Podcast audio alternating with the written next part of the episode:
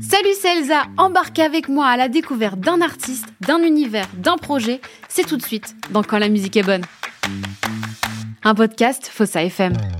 Aujourd'hui, dans Quand la musique est bonne, je reçois Arnaud du groupe Anodine. Comment vas-tu? Très bien, bonjour à tout le monde et merci de m'accueillir. Bah, je suis ravie. Ça fait longtemps que j'ai pas eu quelqu'un avec moi euh, dans les studios. D'habitude, je fais toujours ça par téléphone. Ah Et bah, tu vois. ravi de m'être déplacé alors, super.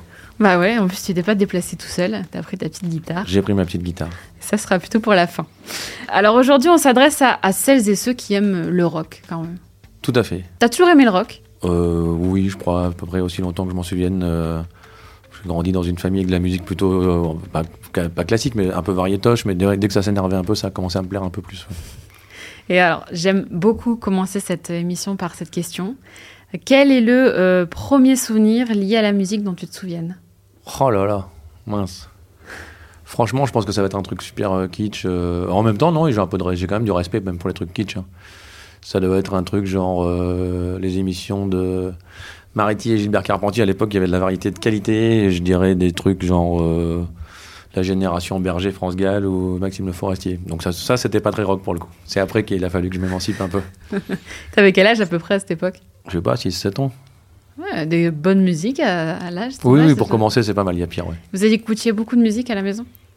Non, mais il y avait une pièce où il y avait le- la platine vinyle et du coup j'allais, même si j'ai, sans, enfin avec le recul, je me dis que c'était pas forcément ma tasse de thé. J'aimais bien aller m'enfermer là-bas, écouter un truc de temps en temps. Après, ça forge de toute façon Tout à fait. les goûts musicaux. hein. France Gall, c'est pas du grand rock and roll, mais sort- elle, elle- elle- elle bougeait la tête, elle remuait ses cheveux. Il y avait un côté énergique, euh, résiste. euh, Voilà, il y avait, il y avait, il y avait quand même le message, même si c'était pas. Ouais. le- J'écouterais plus ça aujourd'hui, mais bon, quand même, ça le fait. Et du coup, avant qu'on parle du, du groupe, euh, je voulais savoir à quel moment, toi, la musique est, est venue à toi. À quel moment tu t'es dit que c'était important, euh, que la musique allait être importante pour toi, une grande partie, en tout cas, de ta vie?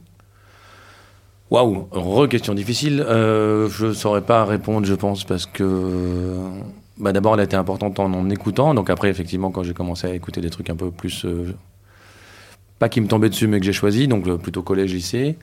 Mais j'ai commencé assez tard, vers 18 ans, à, jouer de la guitare et ouais, c'était une histoire de avoir envie de dire quelque chose, je pense. Après, j'ai fait des grosses infidélités, j'ai fait de l'image, je viens du documentaire. Mm. Donc euh, quand j'ai monté quelques groupes euh, dans les années étudiantes et puis après les études, de- c'est beaucoup des histoires de rencontres les groupes. Donc il me manquait les musiciens, j'ai pas la- j'ai pas une, une aura comme ça pour jouer tout seul, même si c'est ce que je vais faire aujourd'hui. et, euh, et du coup, bah, il m'a fallu un peu de temps pour, pour recroiser des personnes. Donc j'ai fait des, des documentaires pendant quelques années. Et, mais ça a toujours été import- important. Après, euh, voilà, des fois on dit quelque chose euh, en écrivant un texte, des fois en faisant une chanson, des fois en faisant un film. euh, tout est important. Ouais, L'idée, je crois, c'est quand même d'avoir envie de dire un truc. Après, on change le média ou le médium de temps en temps, mais bon, voilà, ça s'est fait comme ça. Et justement, depuis quand t'écris? Parce que tu viens de le dire, tu fais pas que de la musique, t'écris pas que des chansons, tu fais aussi du documentaire. Depuis combien de temps À quel moment tu t'es. Enfin, c'est vrai que l'écriture, c'est quand même un exercice assez difficile, finalement. Ou pas Peut-être que pour toi, ça ne l'est pas. Ben, en tout cas, euh, l'avantage de l'écriture, c'est que ça peut être, enfin, comme tout, hein, ça peut être très discret. C'est un truc que je faisais avant. Je, notais ça dans des petits cahiers, puis c'était pas destiné à sortir. Et puis un jour, ça sort. euh, on sait pas pourquoi. Donc, euh, il y a des chansons qui sont dans le groupe que j'ai longtemps joué tout seul euh, à la guitare sèche, dans mon salon le soir. et puis un jour, ben voilà, les rencontres, le groupe, et puis ça, ça prend forme. Comment est-ce que tu as pris la guitare? Tu as dit que t'as- tu l'avais commencé à 18 ans. C'est Ouais. vrai qu'on Tac, tac, hein, 16, 17, ouais, 17, 18. parce qu'on dit que c'est tard, 18 ans, mais est-ce que c'est vraiment tard, 18 ans, de commencer la guitare? Non, non, en fait, c'est tard. Quand t'as 18 ans, t'as l'impression que c'est tard. Tu te dis, j'aurais dû commencer. à- On, on se dit toujours qu'on aurait dû commencer avant. Ouais. Et en fait, euh, il faut surtout jamais hésiter à commencer, quel que soit l'âge, parce qu'effectivement, c'est très jeune. Euh, c'est vrai qu'à 18, il y a déjà des copains qui jouent. Tu te dis, ah, pourquoi je vais commencer à faire comme eux? Ils vont être meilleurs que moi, je les rattraperai Mm. jamais. Et en fait, c'est n'importe quoi. Il faut le faire. Il y a plein de trucs même que j'ai jamais fait et que je pense que j'aurais dû faire parce que justement, j'avais l'impression que c'était trop tard. et euh, non, non, c'est jamais trop tard. Et du coup, juste pour en revenir encore un peu à l'écriture, est-ce que toi, tu as des auteurs que tu affectionnes particulièrement, que ce soit en- dans le domaine de la musique ou dans un autre? Et qui t'inspirent peut-être aussi? Alors hélas, j'ai une très mauvaise culture littéraire, même si euh, je peux facilement avoir un coup de cœur pour un, pour un livre. Euh, après, dans la chanson, euh, bah, il y a les, les- ancêtres, les papes, euh, Brassens et Brel. Ouais, ça serait par génération, on va dire Brassens, Brel, Barbara. Pour les anciens, un peu plus près de nous, Bachung, Pechatterton, j'aime beaucoup sa façon d'écrire.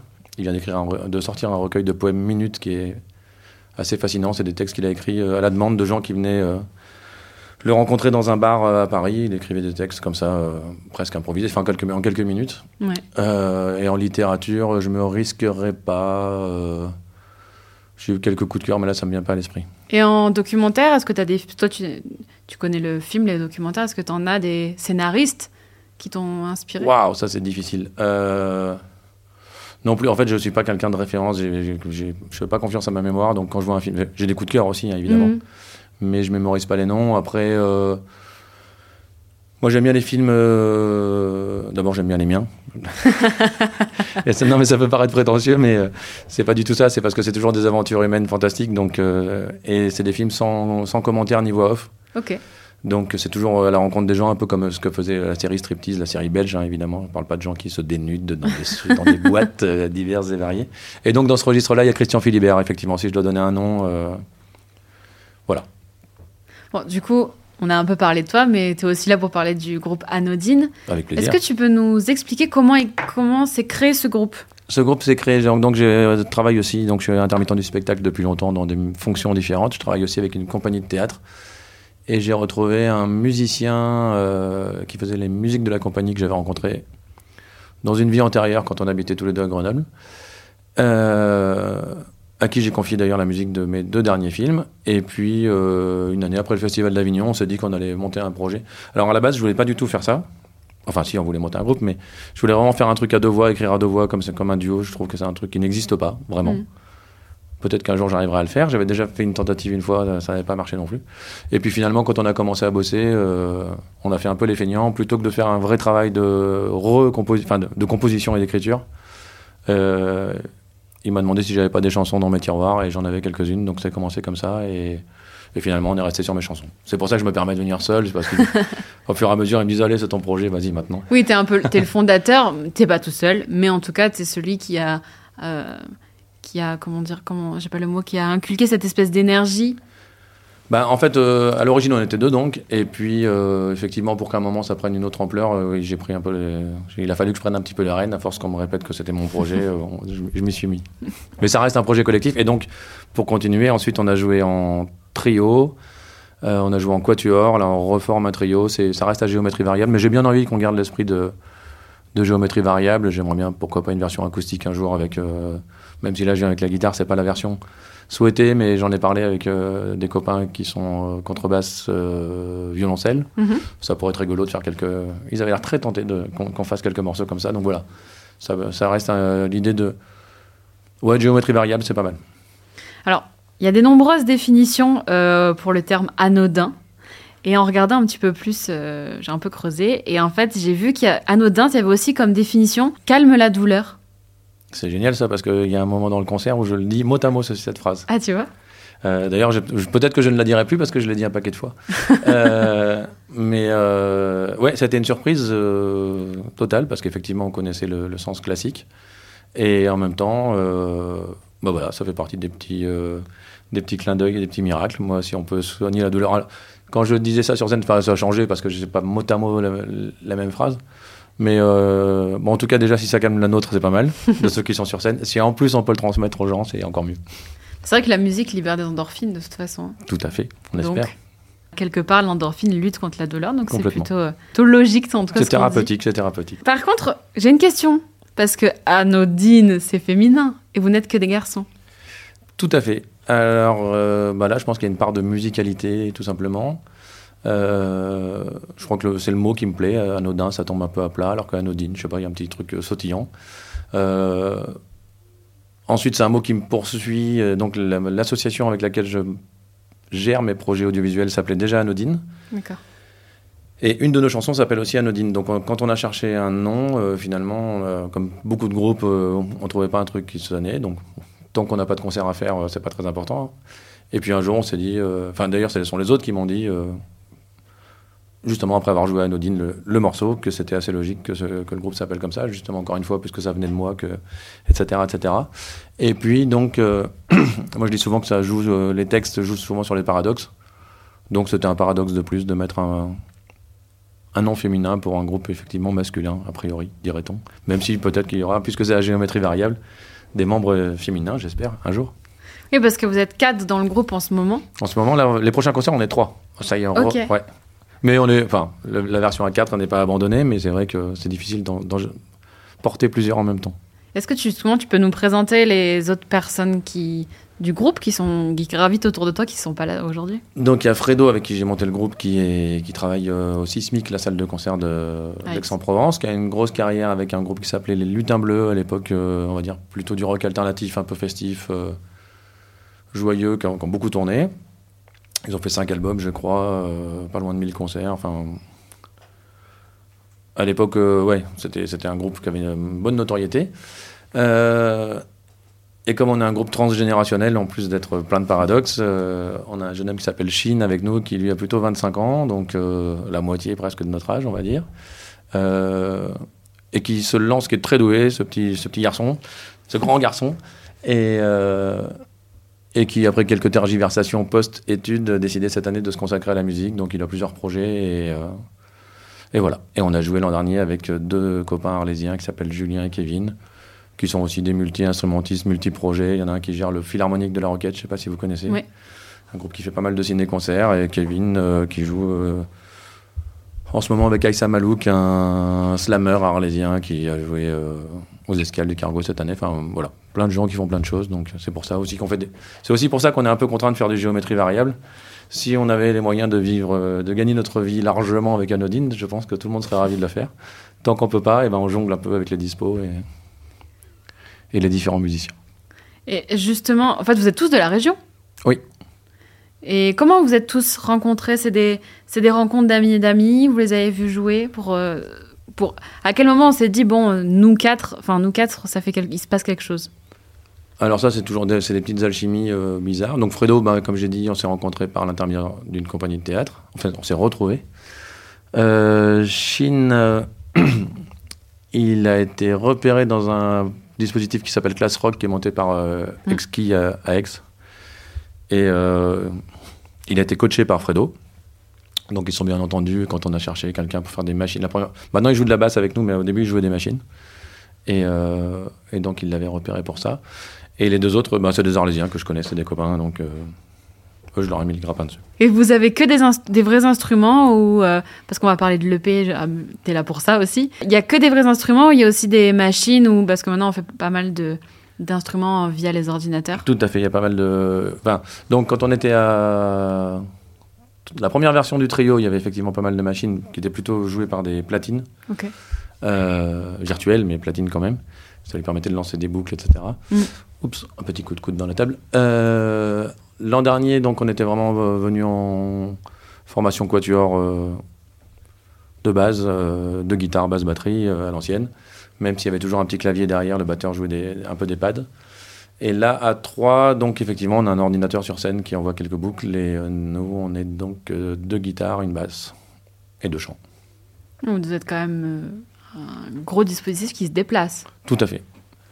Bon, Arnaud, tu es là pour parler de l'EP qui s'appelle Nuit Blanche. Il est sorti. Euh, alors évidemment, il est disponible en streaming pour celles et ceux qui sont les. Partout. Oui. Bon, moi, je l'ai en physique. Euh, J'ai cette chance-là d'avoir en physique parce que j'aime encore les CD et je les écoute encore en CD. Bravo. Je te propose qu'on écoute tout de suite le titre éponyme de l'EP. Et plaisir. comme ça, tu nous en diras un peu plus après. Très bien.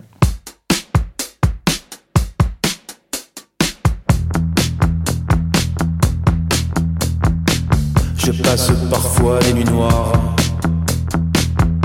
Sucre dans un café. L'ombre me ronge et me pénètre et me dissout. Elle me laisse sans dessus, dessous.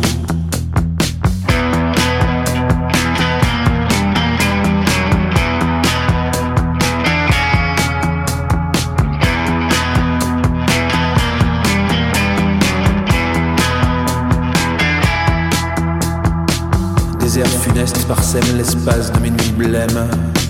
La mer me saigne de ses coups bas. Et je me vide et me livide et ces morsures soufflent l'effroi sur le sang chaud de mes blessures.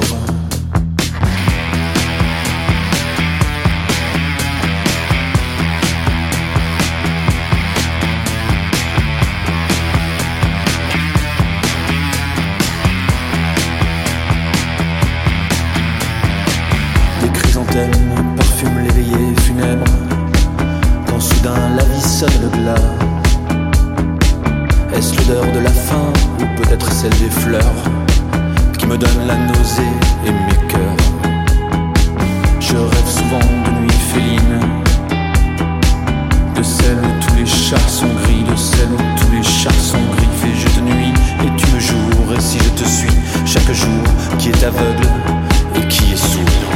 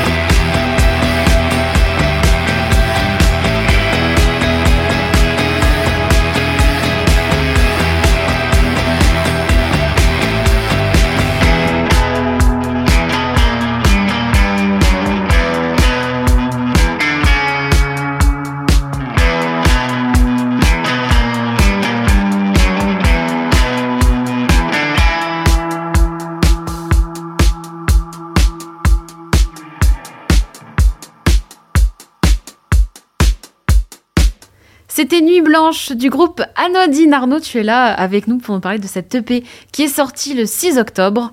Euh, Alors, est-ce que je me trompe si je dis quand même que dans l'écriture, tu fais beaucoup penser à Bachung ou même à Fush Atherton que tu as évoqué tout à l'heure? Ah bah si, euh, si on, on y pense avant que je l'ai même si je l'ai déjà dit tout à l'heure, si toi tu y as pensé avant que je l'ai dit. Je l'ai noté sur ma feuille avant que tu me le Eh dises. Bah, super.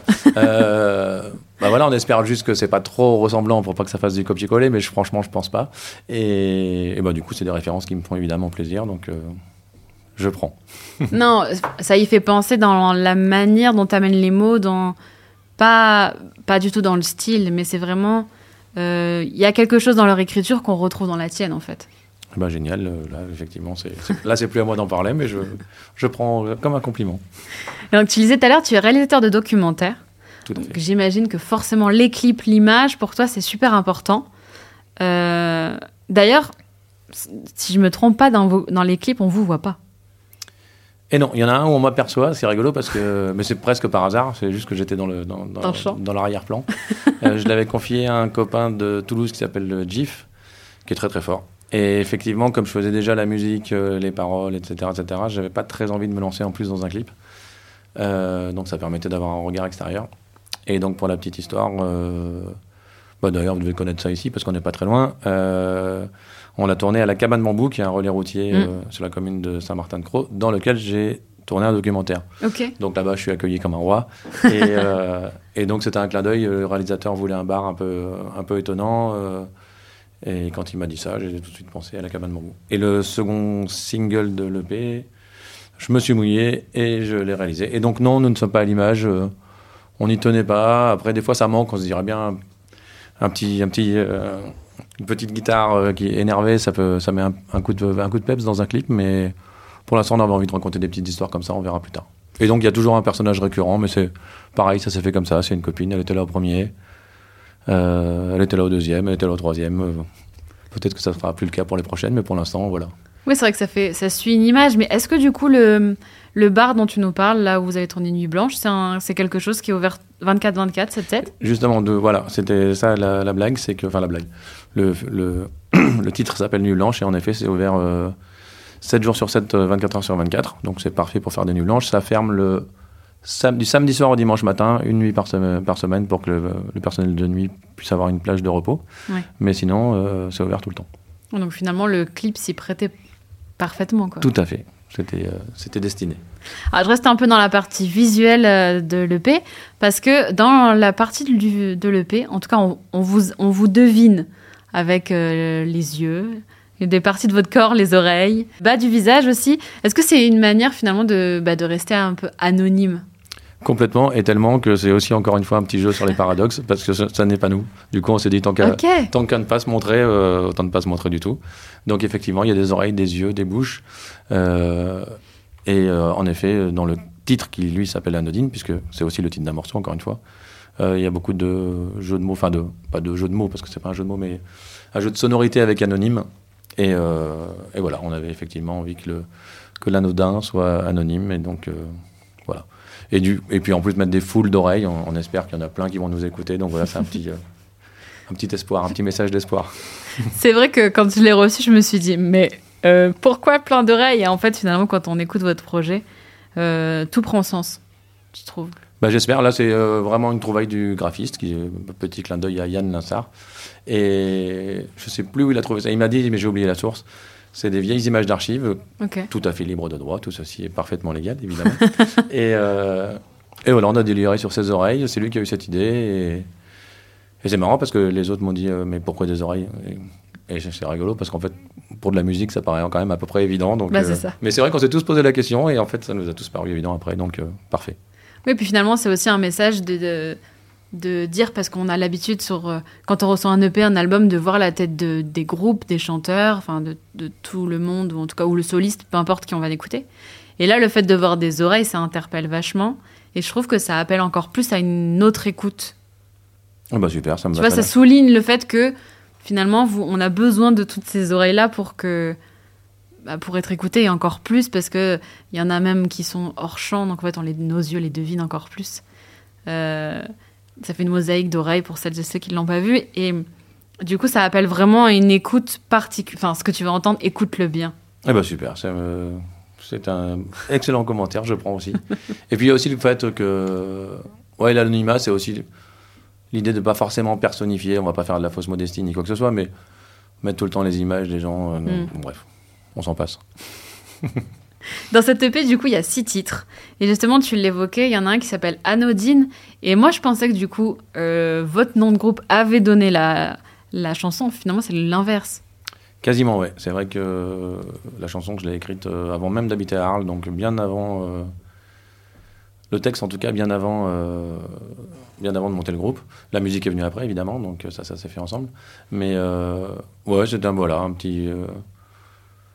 Petite inspiration. Alors, je sais plus quel moment. Enfin, j'ai la- période à peu près, mais euh, je sais plus ce qui a été le moteur, mais. euh, j'ai beaucoup déliré sur les anneaux à une époque, euh, donc euh, ça, ça vient aussi de là, je pense. J'ai mis tous les mots avec anneau, euh, donc anodine et anonyme, et voilà.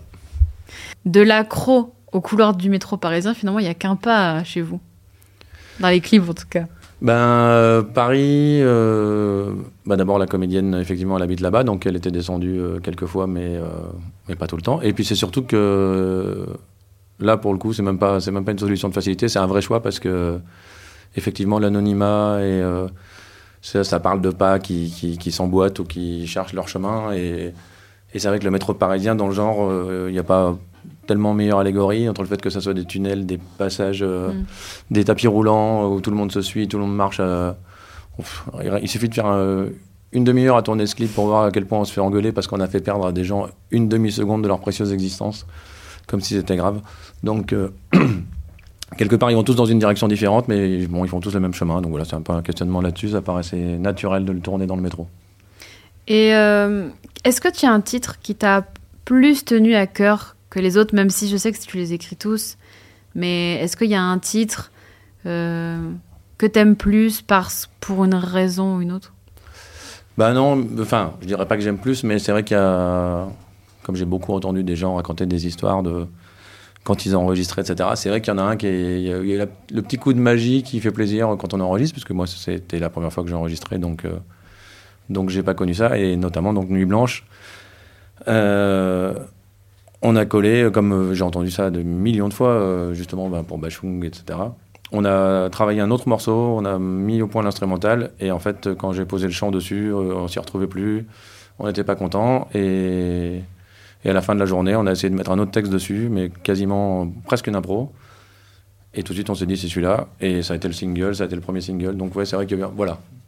Un petit tour de magie comme ça, ça fait plaisir, c'est des petites créations collectives. Euh, on part pour faire un, morceau qui s'appelait, d'ailleurs, il s'appelait comment? Ça crève. Et donc on a gardé la musique. Alors évidemment, après on a tout remodifié, c'était des maquettes, mais euh, voilà, juste le petit tour de magie de, de Nuit Blanche, c'est c'est un bon souvenir. Et justement, parce que vous êtes, vous êtes quatre, j'imagine que ça complexifie un peu le fait de faire une, une chanson parce que toi tu écris. Et du coup, est-ce que tu arrives avec euh, des accords? Comment ça se passe quand, quand une chanson est proposée, entre guillemets Moi j'arrive en général avec une grille parce que juste je cherche le minimum pour, euh, pour pouvoir me poser ma voix dessus. Donc j'ai une mélodie de chant quand même. Et, euh, et ensuite on fait les arrangements. Par contre, d'ailleurs en français on dit en revanche, euh, en studio on était trois. Et en fait on était donc le duo original, originel. Et le troisième, c'était euh, Benoît Piton qui a enregistré le disque, qui l'a réalisé, c'est-à-dire qu'il a fait des arrangements, il a réenregistré des choses, il a vraiment apporté sa patte.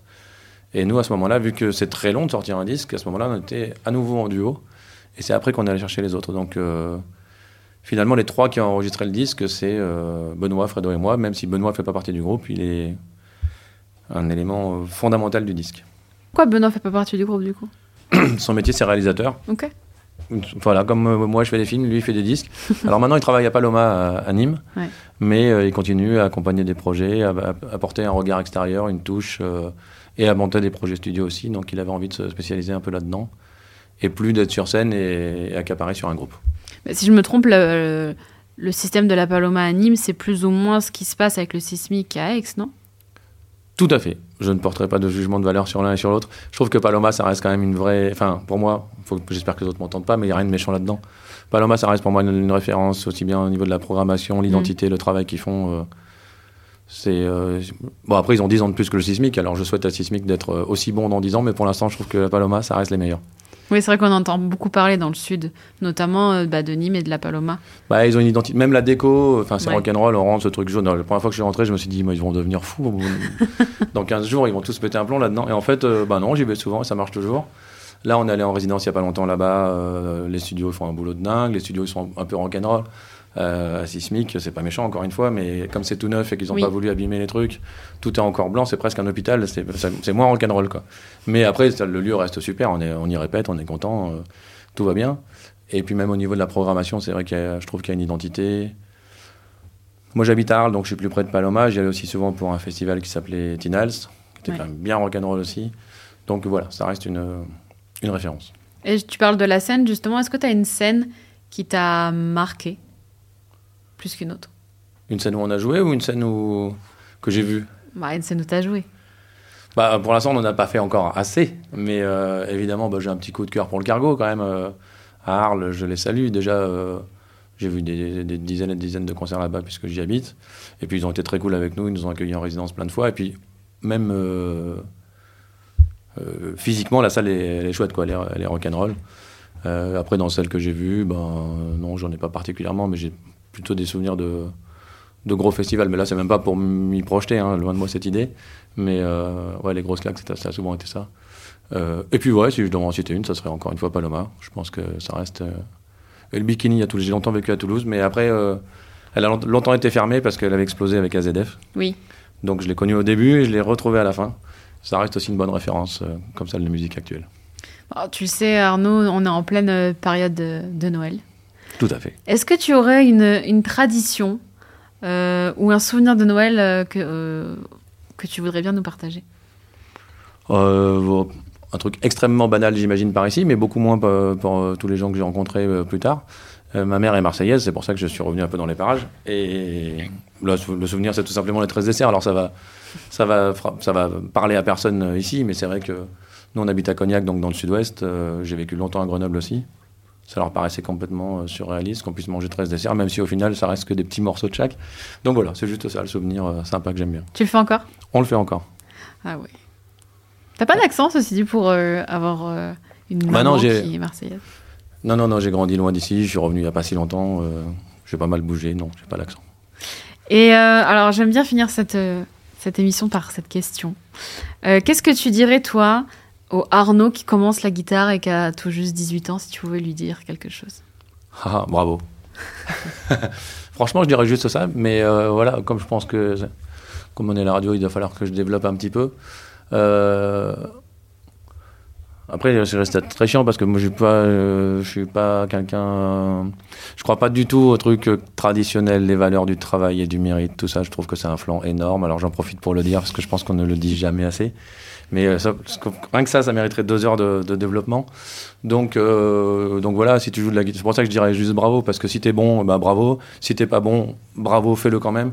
Euh, même si ça marche, ça marche pas, fais-toi plaisir. Mais et c'est même pas une injonction de se faire plaisir, donc voilà, juste bravo. Ah, Merci beaucoup Arnaud d'avoir été avec moi Avec plaisir. euh, pour ce nouveau Quand la musique est bonne. Alors, euh, je le rappelle, euh, ben, votre EP euh, à Nodine est disponible, il s'appelle Nuit Blanche, il est disponible en streaming, donc n'hésitez pas à faire les curieux. Et t'es pas venu tout seul, je le disais en, en début d'émission, t'as emmené ta guitare. Tout à fait. Et donc, du coup, je te propose qu'on se quitte avec un titre que tu choisis, que tu vas nous faire en acoustique. Alors, je vais faire le dernier morceau de l'EP qui s'appelle Demain j'arrête. Alors, je vais pas m'excuser, hein, j'assume encore une fois, j'assume le bravo que je disais tout à l'heure au gamin de 18 ans. C'est juste que c'est vrai, dans, dans le projet, euh, effectivement, il est très euh, arrangé. On m'a demandé de venir, euh, de voir si j'étais capable de, de- de jouer en solo. Donc, on va le faire, mais c'est assez décalé, avec la petite voix enrouée de, de la petite bronchite de la semaine dernière. Ça fait un petit challenge, mais euh, j'assume complètement. Et bon, on écoute ça tout de suite. Merci beaucoup, Arnaud. Merci beaucoup.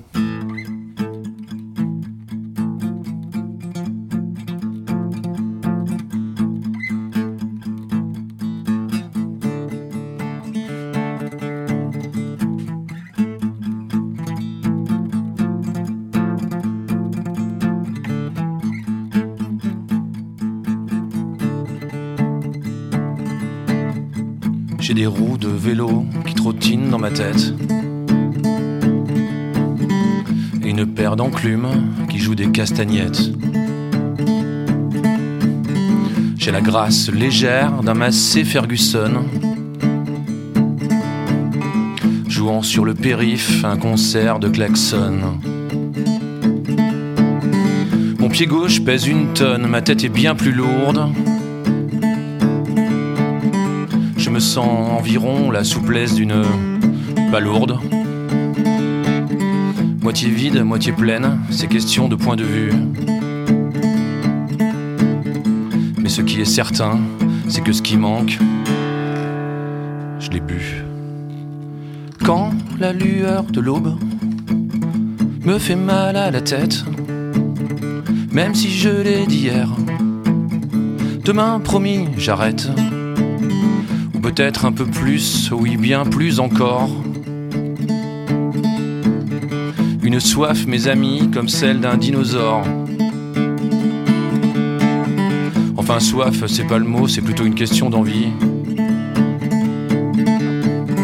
C'est ni pour oublier, c'est ni pour me souvenir, juste pour picoler, juste pour le plaisir, juste pour que l'ivresse illumine ma nuit.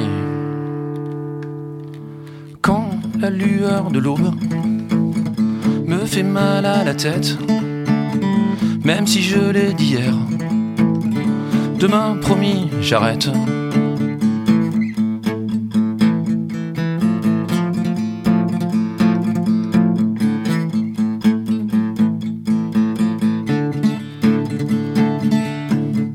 C'est vrai que ce matin, j'aimerais qu'elle me quitte. Elle a changé la chienne, j'oublie toujours la fuite. Des plaisirs si légers, des effets de l'alcool. Et moi désinhibé, et des corps qui se frôlent. Et puis qui m'accompagne au fil de mes fantasmes. Tout à coup transformé en un violent marasme. Quand la lueur de l'aube me fait mal à la tête. Même si je l'ai dit hier, demain promis, j'arrête. Quand la lueur de l'aube me fait mal à la tête, même si je l'ai dit hier, demain promis, j'arrête. Quand la lueur de l'aube me fait mal à la tête, même si je l'ai dit hier, demain promis, j'arrête quand la lueur de l'aube me fait mal à la tête, même si je l'ai dit hier. Demain, promis, j'arrête